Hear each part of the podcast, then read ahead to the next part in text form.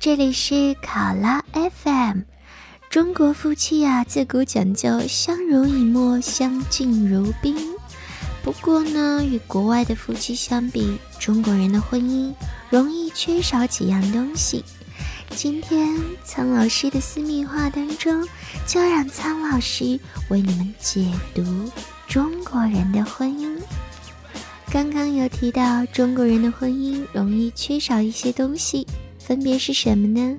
首先是亲密，因为中国人天性比较羞涩，觉得亲密就是黏糊的表现。但实际上，拥抱、亲吻这些表达亲密的动作是婚姻的必需品。另外呢，多说情话也对婚姻有所帮助。夫妻之间每天至少需要说三句情话，比如说“我爱你”“我想你”等等，而且对着你的他左耳来说甜言蜜语，更加能够打动对方的心。再来说一点，那就是幽默，幽默能够化解、缓冲矛盾、消除隔阂，而且幽默包含了很多信息。不只是说俏皮话那么简单，而是擅长哄对方高兴、赞美对方，对方接收到这些信息，心情自然会美起来。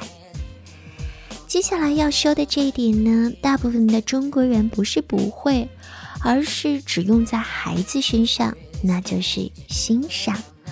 中国人善于欣赏和表扬孩子，却习惯用挑剔的眼光看待另一半。其中的原因很多，我们就不一一细说了。不过长此以往会伤了感情，破坏婚姻稳定哦。人人都希望得到表扬，表扬越多，越能激励对方好好表现。所以学着把对伴侣的欣赏挂在嘴边，相信苍老师，你一定会得到满意的回报。接下来再来说一说沟通。要加强沟通的效果呢，一方面要用赞美代替批评，尤其是不要人身攻击；另一方面要少用一些修饰词，比如说经常、总是、非常。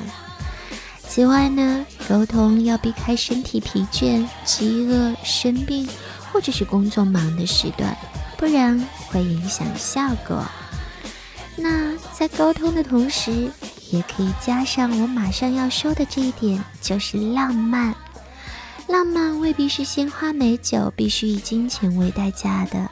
浪漫的形式可以丰富多彩，比如说太太喜欢看电影，先生可以耐着性子陪她看完，就是浪漫。先生晚班回家，太太开着卧室的灯等待，并且端上一碗热乎乎的汤，也是浪漫。最后要说的这一点呢，就是童心了。多保留一点天真和单纯，多拥有一点爱心和好奇心，对于提升婚姻的幸福感很重要哦。回家之后，大门一关，夫妻两个人可以学学孩子，玩一些小游戏，彼此间开开玩笑，都可以调剂枯燥单调的生活。跟着苍老师学做好情人，我们今天就说到这里啦！感谢各位的收听，记得关注考拉 FM，关注苍老师的私密话。